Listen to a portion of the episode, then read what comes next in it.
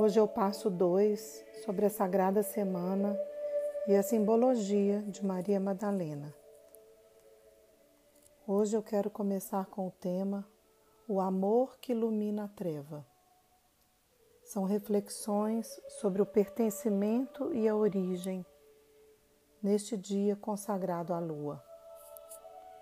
Nós nos colocamos às vezes diante de perguntas tão cotidianas como qual é o seu nome, de onde você veio, qual é a sua origem.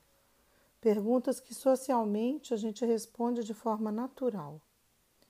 Entretanto, com a devida reflexão, podemos aprofundar essas perguntas e encontrar significados muito maiores sobre a nossa essência.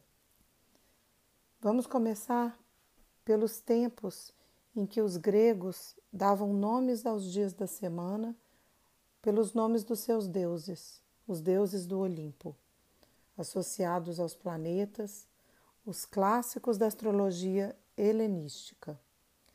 Ao Sol eles deram o domingo, a segunda a Lua, a terça a Marte, a Mercúrio deram a quarta, a Júpiter a quinta, a Vênus a sexta e ao Saturno o sábado. Essa tradição se estendeu em todas as culturas e idiomas, até que em 563 d.C., pouco antes da Semana Santa, um bispo chamado Martinho de Dume, católico romano de Braga, em Portugal, entendeu que era uma blasfêmia que os fiéis católicos falassem nomes pagãos em plena semana consagrada à paixão de Cristo. Por isso, então, que na língua portuguesa é a única parte em todos os idiomas de língua românica onde os planetas foram substituídos pelos numerais. Observe agora que o poder religioso tentou suprimir algo que era muito anterior a Cristo. Eram forças planetárias que irradiavam para a nossa humanidade as suas próprias potências astrais. Ainda hoje, mesmo que nós não possamos entrar em contato com o nome dessas forças a cada dia da semana, vocês podem ter certeza que inconscientemente elas emanam para nós como potências. E cabe a cada um de nós nos apropriarmos dessas forças sem precisar negá-las ou submetermos a elas como simples fiéis. Isso foi o que Jesus tentou nos mostrar nos eventos do dia de hoje. A segunda-feira começa com Jesus voltando a Jerusalém. Ele estava hospedado fora da cidade, fora das muralhas. Ele e seus apóstolos, e ouso dizer que também as mulheres, inclusive Madalena, estavam todos próximos a Betânia. Eles estavam voltando para Jerusalém com seus discípulos. E no caminho passam por uma aldeia cercada de figueiras. As figueiras, naquela época, eram consagradas e eram vistas como árvores sagradas para as antigas tradições, onde os mistérios lunares, chamados assim lunares, traziam a clarividência atávica. Geralmente as pessoas se sentavam debaixo das figueiras, os grandes iniciados e aqueles que eram aprendizes, e entravam num transe em jejuns e chegavam a lugares através da própria clarividência. Então, Jesus questiona isso e condena a árvore, numa simbologia para que o novo possa chegar, o antigo precisa sair. Então ele diz: Para todo sempre ninguém mais comerá desses frutos. Ele quer dizer o que com isso? Ele quer que a gente possa então frutificar e cultivar novas formas de consciência, não mais da forma lunar, lunática mas sim de uma forma acordada. Isso faz parte do iniciado da alma da consciência, do ser humano desperto, do antropos, que quer sim tomar posse daquilo que é essencialmente humano. E acontece um segundo movimento. Logo que ele volta para dentro de Jerusalém, ele se depara com uma imagem que o incomoda muito. Ele vê os mercadores, os mercados invadindo a região do templo e um barulho, muita conversa, uma multidão fazendo comércio bem às portas do templo, que era a casa do pai. Ele então toma uma atitude radical. Ele resolve expulsar todos os vendedores, dizendo que aquilo era um absurdo, que não era possível que se profanasse um espaço sagrado que era reservado para o silêncio, para algo que era realmente o encontro com o divino. Então eu deixo agora algumas reflexões. Quais situações da sua vida pedem hoje uma renovação neste momento de crise? Se a gente traz agora a nossa situação pontual, o mundo inteiro está vivendo momentos de turbulência o comércio invadiu a espiritualidade, o capitalismo, o materialismo se colocou acima da espiritualidade em muitos lugares. E eu não estou julgando ninguém, eu estou trazendo uma imagem. Outra condição. Que hábitos nós hoje precisamos transformar para que nós possamos ser frutos para o futuro? Hábitos antigos que não nos tornavam de fato conscientes. E uma última questão: será que você se considera livre o suficiente para entender que você tem escolha de mudar essa situação? Pois devolver ao templo a sua condição de lugar sagrado tem a ver também com nossa casa-corpo e o templo da nossa alma, aquele que abriga a nossa essência. E nesse princípio, o exercício nesse dia é exercitarmos a nossa vontade, olharmos para o quanto nós temos hoje a condição de levantarmos do lugar comum e entrarmos em contato com a verdadeira essência de ser humano. E quanto tempo a gente dedica na nossa rotina a realmente encontrar esse novo, entrar em silêncio e escutar na relação com o sagrado. Talvez essas sejam as imagens que eu deixo a partir da simbologia do que o Jesus viveu nesse dia, há 2020 anos atrás. E agora eu quero entrar na simbologia de Madalena. Madalena vivia em Magdala. Magdala significa torre. A cidade tinha uma grande torre, uma fortificação. Então, assim como diziam Jesus de Nazaré, porque ele vinha da cidade de Nazaré, eles diziam Miriam de Magdala. Miriam aparece em vários lugares quando citam Maria Madalena, em alguns registros. Miriam significa virgem pura. Mas de repente, em outros registros, começa a aparecer Maria de Magdala. E é interessante perceber que Maria, em, em, no significado da raiz egípcia, é mir, que significa amar. Então, dentro dessa origem, de onde eu vim, quem eu sou, o que me forma, esse nome, Maria de Magdala, Maria Madalena, traz um significado muito forte a partir do encontro dela com Cristo. Eu entendo que ela passa a se chamar Maria de Madalena após o encontro com Cristo. E Maria significa Senhora, soberana. Por isso, a Senhora da Torre. Também quero trazer dentro do contexto desse feminino a deusa Ísis, a lua e as suas qualidades de serem mutantes, o dom sobre as águas e as marés, os ciclos da fertilidade, os ciclos da natureza. Os conhecimentos herméticos também associavam as forças lunares ao metal prata ou argento. A prata, referente também à luz da lua, é capaz de irradiar o brilho quando ela é polida, mas ela não é como o ouro, que não sofre nenhuma mutação. A prata carece de manutenção, de polimento para se manter brilhante, pois senão ela entra em contato com a umidade e ela começa a oxidar. Então, assim como a lua, ela sofre momentos em que ela perde luz, que ela fica opaca, ela vai crescendo em, em, em brilho quando nós cuidamos desse brilho, dessa luz, ou ela reduz esse brilho na medida em que ela entra em contato com outras forças.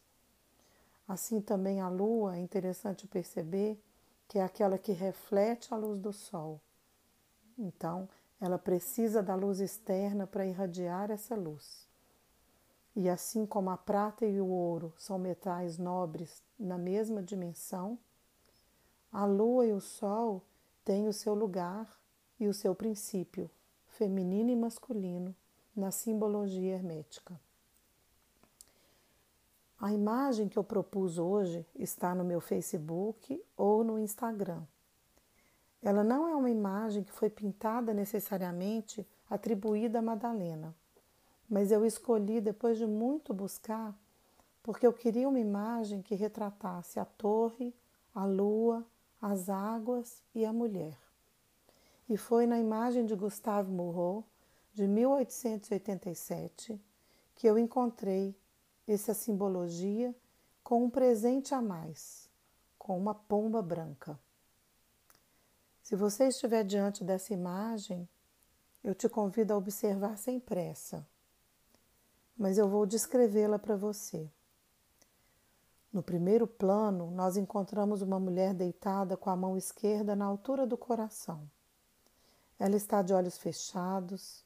Será que estaria dormindo, sonhando? A roupa dessa mulher é vermelha. E ao fundo, a luz da lua espelha a luz das águas, pois essa mulher está dormindo na praia. Se olharmos com certa atenção, também além da luz que reflete nas águas, é refletida em objetos que estão próximos a essa mulher. Podem ser brancos, podem ser coloridos, mas na escuridão da noite eles simplesmente refletem um brilho. Parece que existem alguns desses elementos que são de metal, outros a espuma da própria praia. É curioso notar que sobre a mulher uma pomba branca está de asas abertas. Além disso, existem dois pequenos objetos em forma de tocha, ou seriam pequenas torres. É possível observar que um deles ela segura com os seus braços e o outro parece estar atrás dela. Ao fundo, depois de toda essa paisagem em tons avermelhados, violetas e lilazes, tons de uma qualidade lunar, de uma noite de lua, nós também vemos uma torre. A torre está erguida sobre um rochedo do lado direito. Ela parece inabalável e forte. Eu queria que, se você estiver diante da imagem, que entrasse em contato agora com seus sentimentos e com a força dessa atmosfera. O que essa imagem revela para você, considerando o conteúdo simbólico de Madalena e considerando o nosso momento atual. Vamos observar a torre e vamos pensar a partir da perspectiva do símbolo. Qual é a função de uma torre? A função de uma torre é podermos enxergar acima e além, podermos nos erguer para ter uma visão mais ampla de toda a paisagem. Os fortes também têm torres estratégicas, dependendo dos locais, uma torre a cada parte do muro. Essas torres, elas servem para abrigar sentinelas, seguranças que ficam à disposição dia e noite, acordados para proteger e para observar.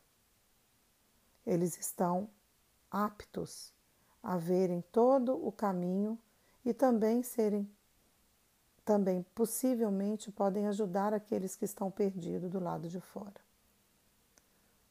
Outra característica é que dentro da torre não cabem muitas pessoas, no máximo duas ou três, e é um lugar de um profundo silêncio, é um lugar de contemplação, de observação, de recolhimento, mas não necessariamente de expansão.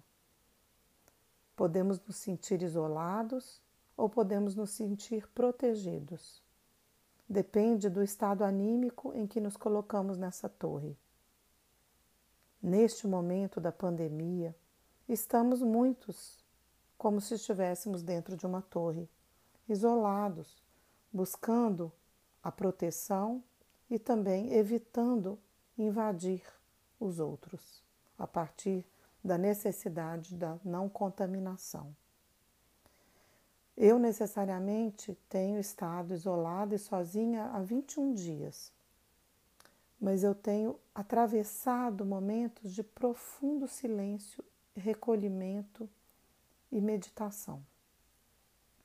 Em outros momentos, eu me sinto como a própria Rapunzel, querendo julgar as minhas tranças e ser resgatada, pedindo para ser colocada diante de um contato mais caloroso, além do que a tecnologia me possibilita. Mas aí eu me lembro que é esse o grande desafio. Esse é o desafio de estar na torre e me tornar forte para poder apoiar e olhar além. Ser apoio para aqueles que vão precisar e também ter uma visão clara, e para isso eu preciso subir nessa torre e silenciar. Maria Madalena, ela não era uma deusa, assim como muitas deusas que ficaram na história e na mitologia como um símbolo de mulher forte, como um símbolo feminino de força. Ela sim deixou símbolos, tem o seu misticismo, tem a sua mitologia, mas ela era uma mulher humana, uma mulher como qualquer uma de nós. E o seu arquétipo feminino também passava pelo arquétipo da lua. E ela também, assim como todas nós, passamos por mutações e fases. Existe uma parte que nós sabemos e que aparece no Evangelho, que ela encontra Jesus e ele tira sete demônios. Essa imagem dos demônios ela pode ser vista pelos religiosos, pelos tradicionais, como verdadeiros demônios que obsediavam essa mulher. Eu entendo que ela estava possuída por suas próprias sombras inconscientes. Estava possuída e perturbada por pensamentos destrutivos. E isso realmente pode parecer demônios dentro de nós. A fé dela estava abalada, ela precisava de luz. E quem mais adequado para aquele que se dizia: Eu sou a luz do mundo? Quem mais adequado do que o sol para poder ensinar essa lua a encontrar o reflexo correto para irradiar a sua luz? E então, na iniciação da Senhora da Torre, existe algo que é muito misterioso e ao mesmo tempo é um segredo de transformação. Quando tudo está escuro fora da torre, quem está dentro da torre pode acender uma luz. E nesse momento, a torre se torna farol. A torre se torna não só aquela que vigia e que vê além, mas também ela se torna um ponto de luz, um porto seguro para aqueles que estão na escuridão perdidos. E aí eu termino esse momento agora dessa reflexão, convidando a você para colocar-se nesse lugar de torre e de farol, na autenticidade de ser quem você é, com o nome que te foi dado, com o nome que te define, com o nome com o qual você se sente pertencendo. A sua origem, também renovada a partir do futuro. O passado já foi, o futuro está por vir, e o que nos resta hoje é mantermos essa luz acesa, essa chama interna, despertos e fortes, para carregarmos os desafios que este tempo nos pede. E aí então, torre, farol, fortaleza, seremos para quem precisar de orientação. Deixo para você então agora esse momento de reflexão para que você possa encontrar a sua luz interna, encontrar o seu próprio astro, a sua própria fonte mantenedora dessa luz e de calor e se manter confiante, acordado, mesmo na mais escura noite. Porque, mesmo na mais escura noite, a certeza que nós ainda temos é que o sol vai brilhar de manhã. Até amanhã.